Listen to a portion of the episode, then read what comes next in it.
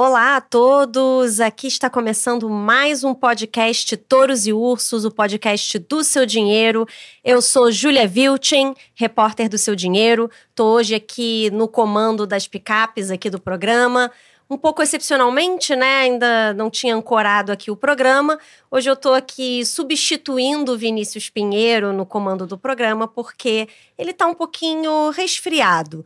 Mas ele estará presente no programa, ele está aqui do meu lado para fazer os seus comentários e me ajudar na condução do programa.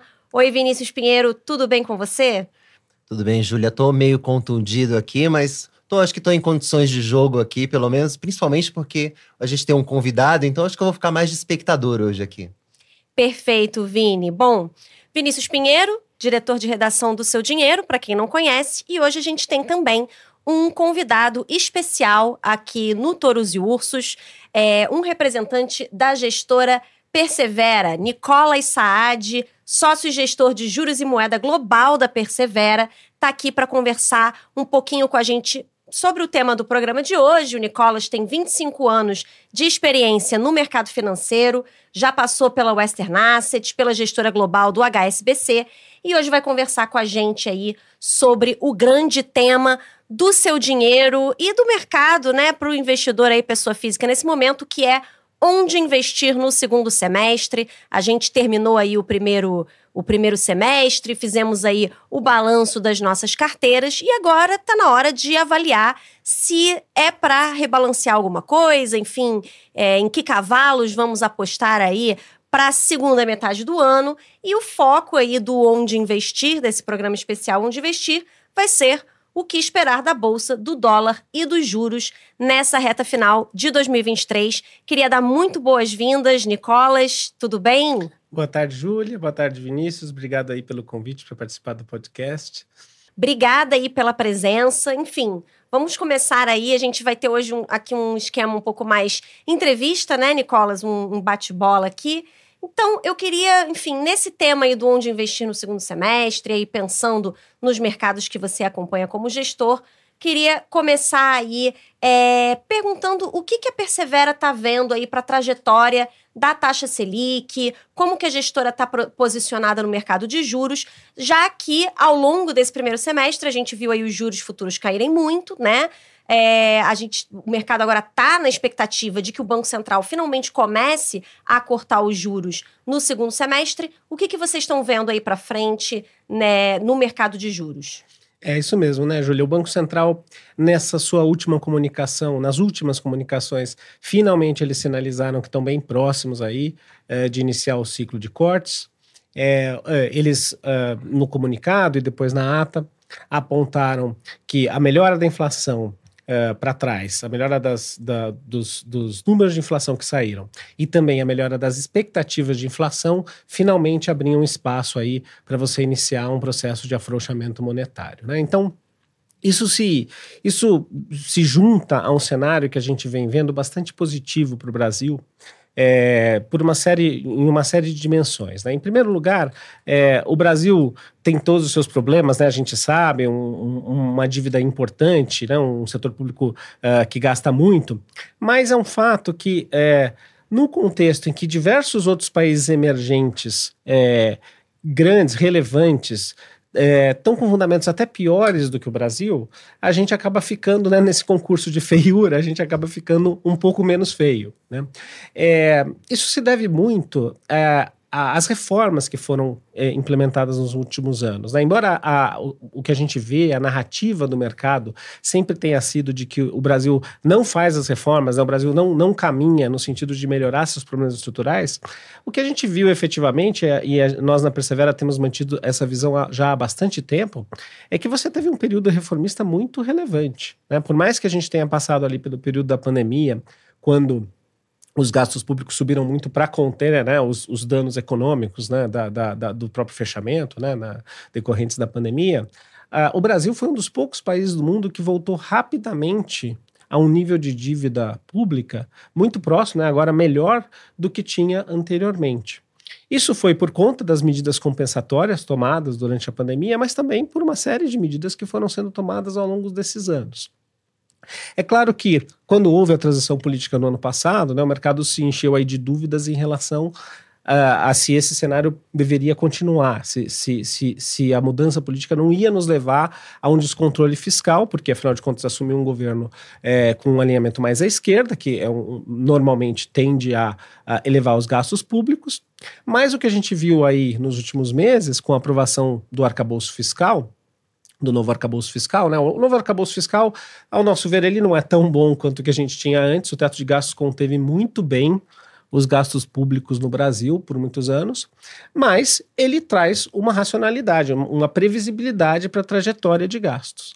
Quando você combina isso com uma situação uh, mais favorável global, você tem aí uh, um, um, fundamento fiscal que ajuda o país. Né? E aí, finalmente, né, é, a gente viu até isso ser reconhecido. Né? No mês passado, a S&P, a agência de, de classificação de risco, uh, mudou aí o rating, o, a, a perspectiva do rating soberano do Brasil para positivo é porque ela viu, eh, reconheceu que houve uma mudança de governo, mas não uma mudança drástica nessa trajetória fiscal. Enfim, eu desviei um pouco da, da pergunta diretamente, mas o ponto central é que agora, é, com, com a preocupação fiscal se reduzindo, com o Banco Central indicando que já está no momento de, de reduzir a taxa, de, de iniciar o processo de taxa de juros, e mais recentemente, né, com a confirmação da meta de inflação em 3% pelo, pelo, pelo CMN semana passada, né, houve essa mudança aí da, da a meta de inflação agora passou a ser contínua, né, uma mudança operacional, mas que na verdade não muda muito o que o Banco Central já fazia, né, já trabalhavam com horizonte móvel, é, com o que eles chamam de horizonte relevante.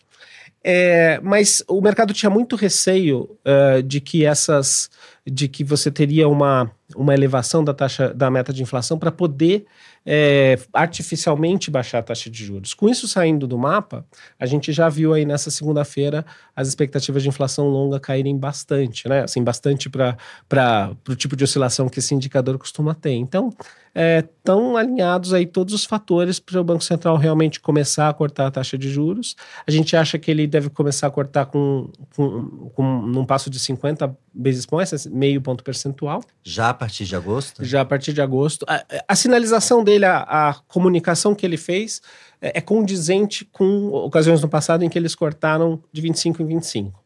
Mas desde que ele sinalizou, a gente teve muitas notícias positivas, né? A gente teve é, uh, que, que, inclusive, notícias que o Banco Central estava esperando para reforçar essa visão de que ele pode cortar, né? Então, a, a confirmação da meta em 3%, sem dúvida, a questão posteriormente de que as expectativas de inflação já começaram a cair, uh, a gente não vê muito motivo para elas ficarem muito distantes de 3%, né? Então, ao longo do tempo, com é, um, uma política econômica é, sensata e, que, e, que, e, e, robusta, não tem muito porquê ela não, não convergir aí para o 3% e vai abrir, portanto, espaço para ele, é, para ele começar o corte até num passo maior do que o mercado, do, do que, do que ele sinalizou. O mercado hoje está é, no meio do caminho, né? entre, entre uh, precificar que ele começa com 25 e que ele começa com 50.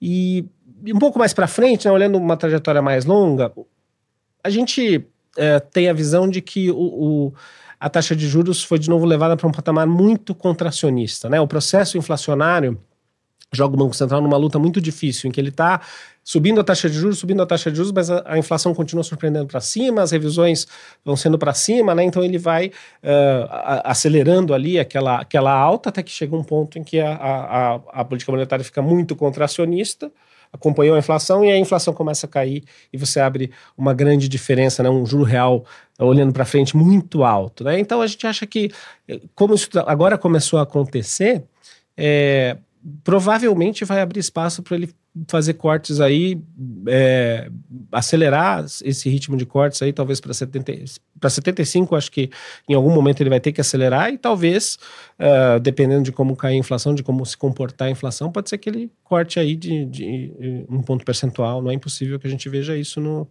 nos próximos meses, não. E como que vocês estão posicionados aí diante desse cenário?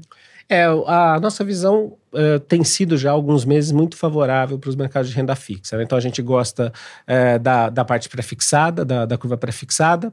É, com juros no patamar que estão, a verdade é que tem prêmio aí nos diversos prazos da, da curva de juros. Né? O, o, o, a parcela muito curta da curva depende um pouco de como vai ser o ritmo do que o Banco Central vai decidir. Se o Banco Central decidir ser um pouco mais conservador, pode ser que você tenha alguma, é, alguma oscilação ali na parte mais curta, mas. É, a contrapartida disso é que você acaba colhendo aí uma, uma apreciação cambial mais forte se, se, se, se, ele acaba cortando devagar e a, a ponta longa da curva acaba é, reagindo melhor. Então, a gente gosta de, de uma posição distribuída, um pouco na, na, na parte mais curta e um pouco nos vencimentos mais longos. E os juros reais a gente gosta também. Um pouco menos no curto prazo, porque esse movimento é, de queda de expectativas de inflação atrapalha um pouquinho a dinâmica é, dos papéis IPCA. Né? Então, quando, é, quando você tem a queda na inflação esperada pelo mercado, né, que a gente chama de inflação implícita, o, os títulos prefixados acabam indo um pouquinho melhor. A gente acredita que esse é mais ou menos o momento que a gente está vivendo, mas uh, o nível dos juros reais também está bem elevado, então a gente gosta também dessas posições. No nosso fundo de renda fixativa, a gente tem posições importantes nos, nos dois mercados. O Nicolas, acho que você falou de câmbio e Falar em dólar é algo que os nossos leitores e ouvintes aqui do podcast é, sempre gostam. a moeda norte-americana teve essa queda relevante em relação ao real é, nos últimos meses. Está dando uma recuperada agora nos últimos dias, diante dos dados que a gente é, da economia americana, mas é, ela vem numa tendência de baixa. Eu acho que a dúvida é, de boa parte do mercado e das pessoas, e certamente das pessoas que é, estão nos assistindo e nos ouvindo agora, é se esse movimento com dólar já chegou ao fim, ou seja, a gente, o dólar já chegou ao piso, ou vocês, ou vocês veem espaço é, para o câmbio se apreciar ainda mais em relação, né, o dólar se depreciando ainda mais em relação ao real? É, a gente acha que tem espaço sim para o real se apreciar mais, né, para o dólar cair um pouco mais.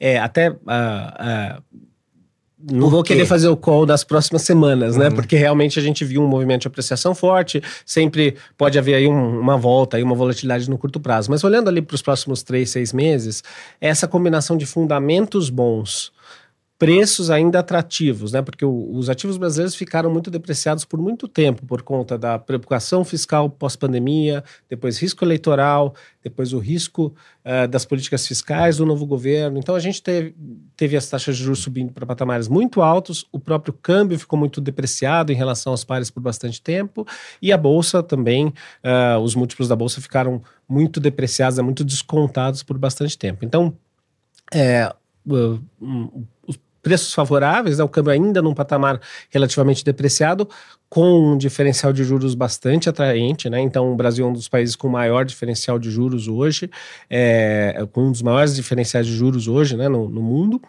E uh, e aí tem um terceiro fator que é importante também no mercado financeiro, que é a questão do, do, do da direção do movimento, né? Que a gente chama de momentum, né? Então, uh, o, o, os ativos brasileiros estão combinando talvez o melhor dos três, dos três fatores, né? Patamares ainda atra, atrativos, fundamentos que agora são percebidos como melhores, né? Talvez, uh, vamos dizer, coroados aí pela, pelo, pela mudança de, de, de perspectiva da S&P e uh, um movimento de alta, uh, de, de, no caso do câmbio de, de, queda do dólar contra o real, sustentado. Né? Então a gente acha que esse movimento deve continuar.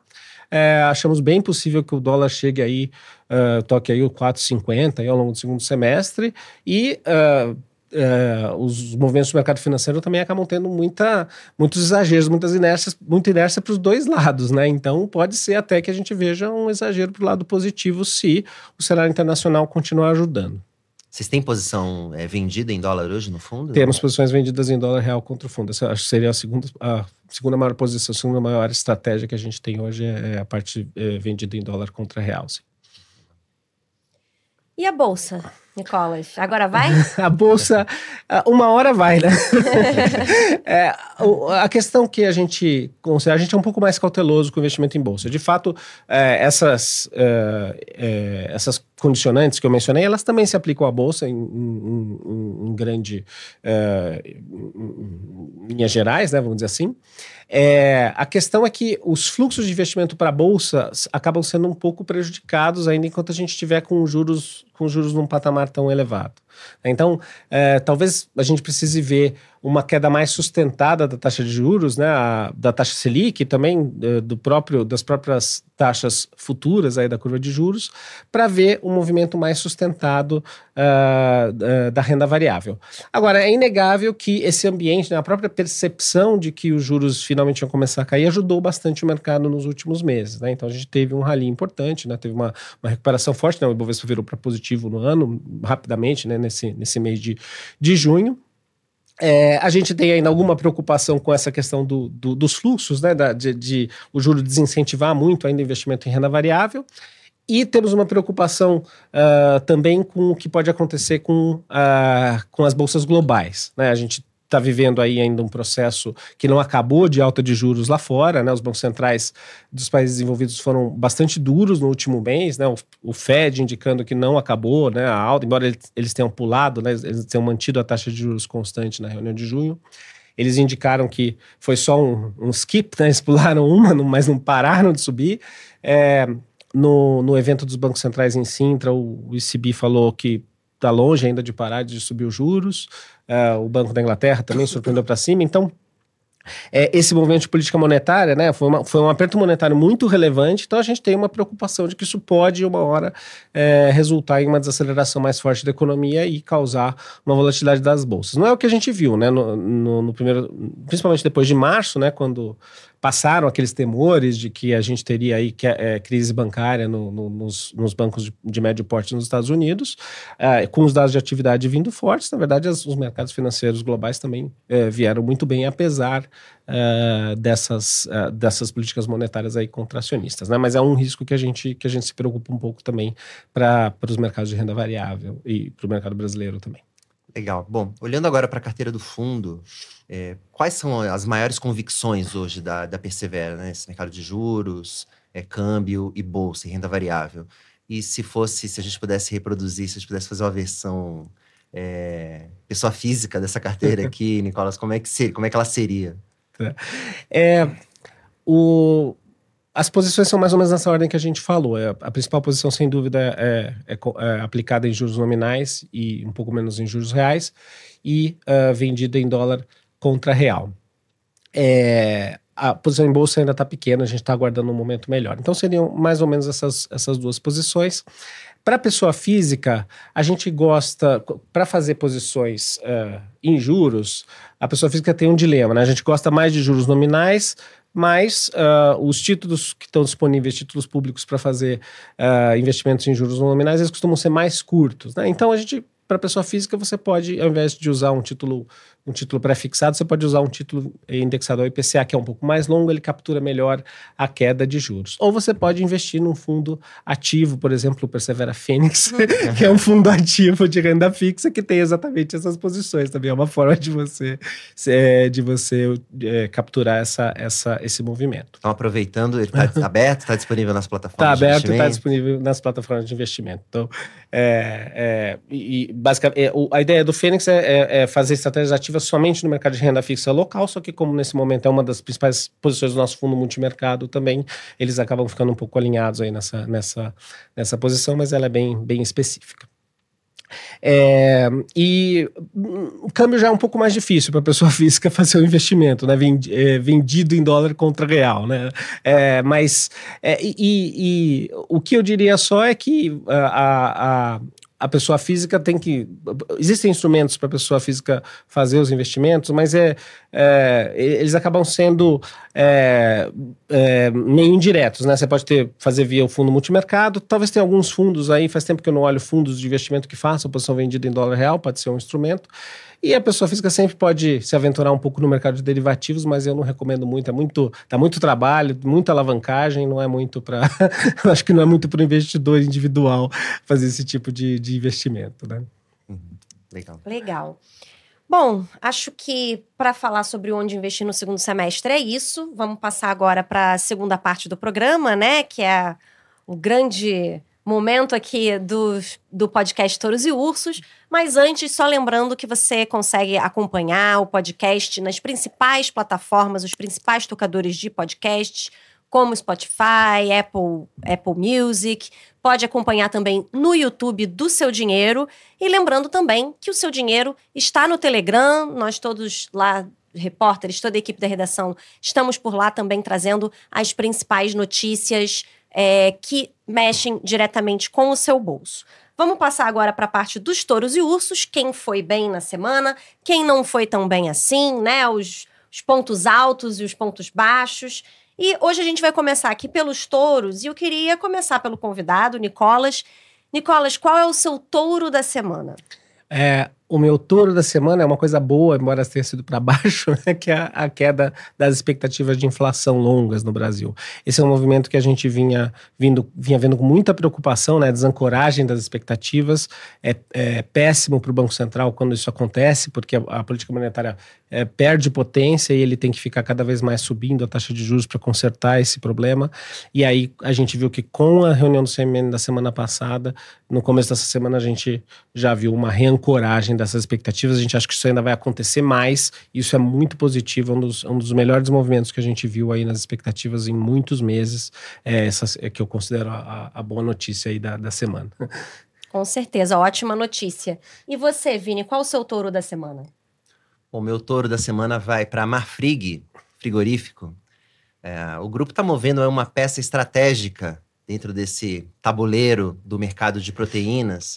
O grupo vai aumentar a participação que tem na BRF, a dona da Sadia e Perdigão, é, a empresa está é, tá fazendo nesse momento uma oferta de ações e a Marfrig se comprometeu a entrar com capital nessa oferta, né? Vai ser uma emissão de ações novas para capitalizar a BRF e ainda conseguiu um sócio para essa empreitada, que é o fundo da Arábia Saudita, o Salik, não é Selic, é o Salik. É, então, juntos, né, Marfrig e, e, a, Celi, e a Salik. Vou confundir aqui o tempo inteiro. A Marfrig e a Salik se comprometeram a injetar aí pelo menos 4 bilhões e meio de reais nessa oferta. No total, é, a operação pode movimentar aí pouco mais de 5 bilhões de reais. Lembrando, né, a BRF hoje é o que a gente chama de corporation, né? Assim, ou seja, uma empresa que não tem um controlador definido, aquele que tem mais de 50% das ações.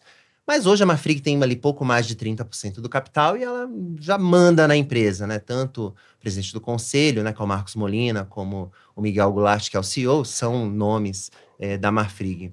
Mas agora ela vai poder aumentar a participação é, na BRF porque a empresa derrubou uma cláusula ali no estatuto que impedia qualquer investidor de ter mais de um terço do capital da empresa. Então eles vão aproveitar essa oferta para aumentar ainda mais essa participação e juntos, né, se tudo funcionar ali conforme o previsto, é, Marfrig e Salik ficam com mais de 50% das ações da empresa. Não tem nenhum acordo de acionistas entre os dois, mas na prática ali a Marfrig realmente fica é, praticamente contro realmente controlando ali a BRF. E num momento aparentemente muito bom para a empresa. A empresa sofreu bastante na pandemia. A BRF, aliás, é, é, crise atrás de crise, mas ela vem se recuperando e acho que ela está num momento muito bom, porque o insumo, né, a gente está falando aqui de queda de, de inflação, de expectativa, a, o, a alta, né, a BF, a BF sofreu muito com a alta dos insumos agrícolas ali no logo na reabertura da, da pandemia, mas agora esses preços despencaram. E isso é margem na veia para a companhia. Então, assim, a Mafrig ainda está entrando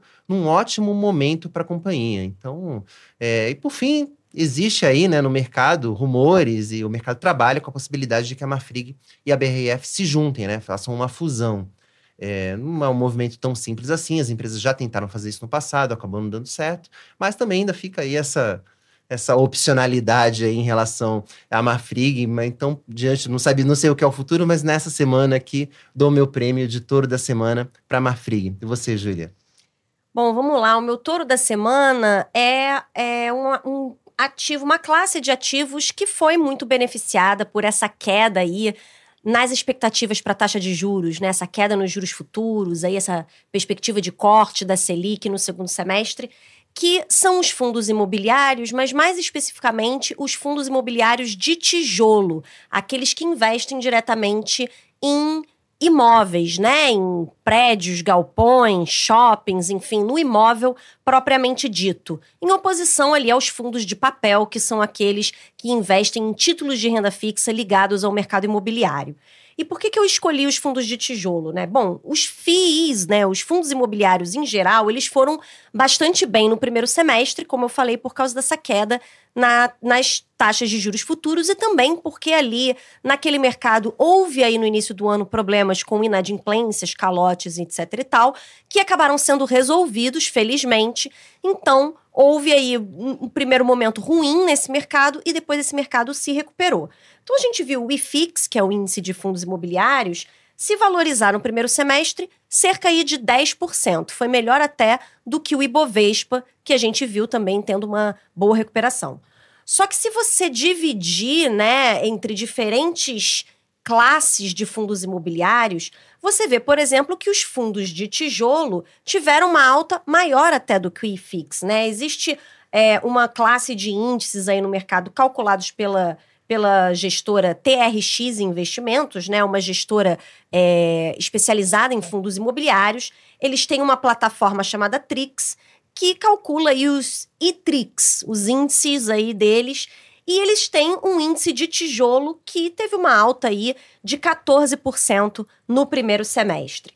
Quando você olha para os 12 meses, o IFIX teve uma alta mais ou menos de 13% nos últimos 12 meses e o ITRIX tijolo, né, essa, esse índice que vê só os fundos de tijolo, teve uma alta de quase 22% no mesmo período, né? Então aí é bastante superior ao IFIX, ao índice de fundos imobiliários. E quem que se destacou entre os fundos de tijolo, né, nesse, nesses últimos tempos, nesses primeiros seis meses do ano e nesses 12 meses? Bom, a gente viu aí é, o destaque principal para os shoppings, né, que foram super sacrificados aí durante a pandemia, enfim, foi pior classe de fundos imobiliários e vem se recuperando já há algum tempo, que aí tiveram um desempenho de 18% no primeiro semestre e quase 30% nos últimos 12 meses. E a gente viu também é, os fundos imobiliários voltados para o varejo, é, tendo aí um bom desempenho no primeiro semestre de 15% e 25% nos últimos 12 meses. Então, entre os fundos de tijolo foram os carros-chefes aí.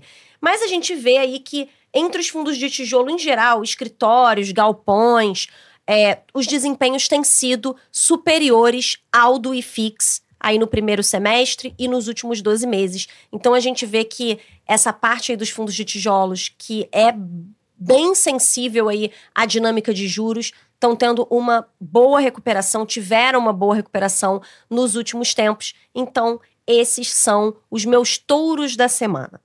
Bom, vamos agora passar para os ursos, né? Geralmente a gente termina o programa é, nos touros, mas dessa vez a gente vai terminar o programa nos ursos da semana. E eu queria começar de novo pelo Nicolas. Quem é o seu urso da semana? Bom, o meu urso da semana são os estoques de sangue aqui em São Paulo. Né? No inverno, o pessoal que é doador normalmente deixa de, de ir doar. E a gente está com dois ou três tipos sanguíneos aí com estoques críticos, já faz algumas semanas. Então, é, vou, vou fazer aqui a campanha para o pessoal ir doar sangue para resolver esse problema aí do, dos estoques do, do Banco de Sangue de São Paulo, dos bancos de sangue em São Paulo. Legal. Pessoal aí de São Paulo que puder doar sangue, doe. Vamos aí, Vini. E o seu urso da semana? Poxa, é importantíssimo esse urso do, do Nicolas aqui é, em relação ao, aos estoques do, do, do, Banco de Sangue. E acho que não só em São Paulo, acho que esse é um problema que a gente vê como, como generalizado em relação à doação de sangue. Acho que a gente tem que incentivar, que a gente devia fazer toda semana, né? Assim, tomara que a gente transforme os estoques do Banco de Sangue em, em um touro aqui em alguma com semana. Com certeza, com certeza. Mas vindo para o meu urso da semana, o meu urso vai ser a Daniela Carneiro, ela é a futura ex-ministra do turismo. Não sei dizer exatamente, porque ela passa por uma fritura em fogo brando no governo. No momento em que a gente grava o podcast, ela é ministra. Ah, enquanto a, a Júlia estava falando, Eu ainda dei uma última olhada aqui nas notícias e ela segue firme no cargo. Então, ela, a Daniela continua como ministra, mas eu não garanto que isso seja verdade aqui no momento que vocês estiverem é, assistindo ou ouvindo a gente. Bom, é, a Daniela também é conhecida como Daniela do Vaguinho, né? Porque ela é mulher do prefeito de Belfor Roxo, é, lá no Rio. Conhece Belfor Roxo? Você que é fluminense, carioca? Conheço, conheço. Fui poucas vezes, mas conheço, sim. Então, e a Daniela, ela vem balançando no cargo praticamente desde a nomeação em janeiro. É, porque surgiram ali notícias de que ela seria ligada ao chefe de uma milícia lá na Baixada Fluminense. Isso acabou não pegando bem, mas o presidente Lula manteve ela, é, a ministra no cargo. Só que agora o que está pressionando a Daniela é a velha política, ou seja, a gente está vendo uma insatisfação do União Brasil, que é o partido dela, que querem colocar uma outra pessoa nesse cargo. E nessa, nesse nosso presidencialismo de coalizão, você tem que ceder alguns cargos para né, alguns ministérios para os partidos. E o Ministério do Turismo, no caso, está na cota do União Brasil, e o, e o União Brasil não quer mais é, a Daniela no cargo. Bom, se confirmar a saída, né, é, a ministra não, também não vai ficar de mãos abanando, afinal de contas, ela foi eleita deputada federal nas últimas eleições, então ela volta para a Câmara se, se o presidente Lula decidir demiti-la ou, ou, se ela se demitir do cargo.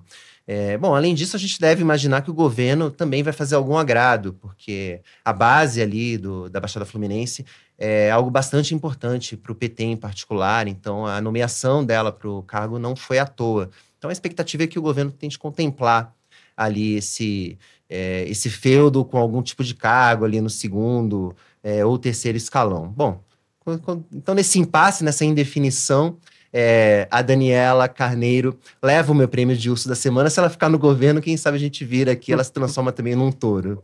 E você, Júlia? Pois é, bom, ela tá ali por um fio, né? Vamos dizer assim, e tem um pouco a ver com o meu urso da semana, essa expressão por um fio, porque eu escolhi como urso da semana o Twitter e, de certa forma, o dono do Twitter, que é o bilionário Elon Musk. E por quê, né? Aconteceram duas, dois abalos aí, dois baques com o Twitter nessa última semana. Primeiro, é, o Elon Musk anunciou que iria, que o Twitter iria limitar a quantidade de postagens de tweets que um usuário poderia visualizar por dia. É, a justificativa dele é que ele queria combater o que ele chamou de extração de dados extrema, por exemplo, por plataformas de inteligência artificial, né, como o ChatGPT, e manipulação do sistema. Então, inicialmente, ele anunciou que os usuários comuns ficariam limitados a ver 600 tweets por dia e os verificados poderiam ver até 6 mil tweets por dia. Só que, enfim, a gritaria foi geral, os usuários se incomodaram bastante com esse anúncio e essa repercussão negativa fez o Musk aumentar o limite de visualizações para mil tweets por dia no caso dos não verificados e 10 mil para o caso dos verificados. Mas enfim, é, mesmo assim, as reclamações foram grandes, né? A gente tem visto aí ultimamente as big techs que antes davam tudo de graça, né? Tinham aquele produto totalmente gratuito e ilimitado, começarem a cobrar ou limitar os seus produtos, né? Parece uma, uma coisa meio fim, o fim da era do, de, de tudo de graça, né? Mas enfim. Então o pessoal não gostou muito, é, tanto que uma rede concorrente do Twitter, que é a Blue Sky, que foi fundada pelo Jack Dorsey, que também é o fundador do Twitter, ela é uma rede que funciona mediante convite, mas quando o Elon Musk anunciou aí essa, essa limitação de visualizações, o pessoal correu para lá, chegou a ter aí um aumento de tráfego, bateu recorde né, de, de tráfego o site da Blue Sky, e eles chegaram até a interromper as novas inscrições para poder lidar com esse aumento de tráfego. Então, é, já de uns tempos para cá, o Twitter vem anunciando uma série de medidas que vem deixando muitos usuários insatisfeitos e fazendo eles correrem, nem que seja momentaneamente, para outras redes sociais concorrentes. Mas, né, retomando aí a, expressão por um fio, na última quarta-feira à noite é, surgiu um concorrente de peso para o Twitter. Né? Os concorrentes até agora não eram tão relevantes, mas surgiu um concorrente de peso para o Twitter na noite de quarta-feira, que é o Threads, ou Threads, para brasileirar aqui o nome, da Meta, né? O Mark Zuckerberg anunciou que a Meta, né, o antigo Facebook, vai, lançou aí essa nova rede social, é um novo aplicativo que você tem que baixar, mas que puxa automaticamente os seus amigos do Instagram, as suas curtidas do Instagram. Então, assim, é bem fácil se inscrever. Você baixou o aplicativo, conectou ali, você já tá com um monte de seguidores seguidos, já tá lá, já tá usando. E o Zuckerberg postou hoje no Threads, é, comemorando que já tinha na manhã, até, até amanhã é, dessa quinta-feira, que é quando a gente está gravando o podcast, 30 milhões de usuários, mostrando que ele vem forte aí, vem para brigar e justamente ele está mirando nesses usuários insatisfeitos do Twitter.